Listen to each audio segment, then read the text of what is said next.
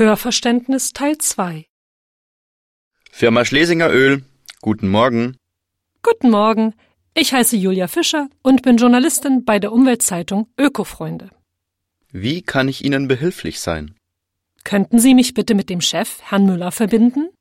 Ich sehe Ihren Namen auf seinem Terminkalender nicht.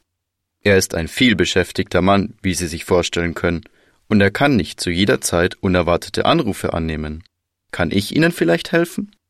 Ich wollte nach seinem Kommentar über das Ölleck im Golf von Mexiko fragen, für das Ihre Firma vermutlich verantwortlich ist. Es tut mir leid, aber ich kann mich zu diesem Fall nicht äußern.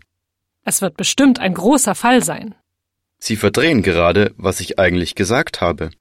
Wie gesagt, werde ich keinen Kommentar über diesen Fall im Golf abgeben. Warum können wir das jetzt nicht mit dem Chef klären? Für seinen Kommentar brauchen wir nur zwei Sekunden. Sobald die Stellungnahme der Firma bestätigt ist, schicken wir sie Ihnen per E-Mail. Schade, dass ich nicht mit dem Chef über dieses ernste Problem sprechen kann. Wie gesagt, Ja, ja, ich weiß schon. Ihr Chef ist ein vielbeschäftigter Mann. Ich bin ziemlich enttäuscht. Sie wissen schon, dass das Publikum entsetzt ist, da Sie noch nicht begonnen haben, den Ölfluss zu stoppen. Man hat Angst. Ist keine Hoffnung in Sicht?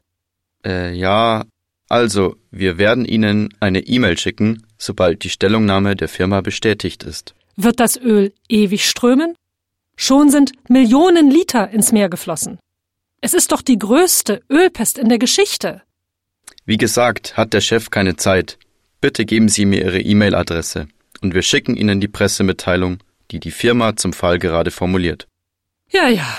Also, meine E-Mail-Adresse lautet fischer.j at ökofreunde.at.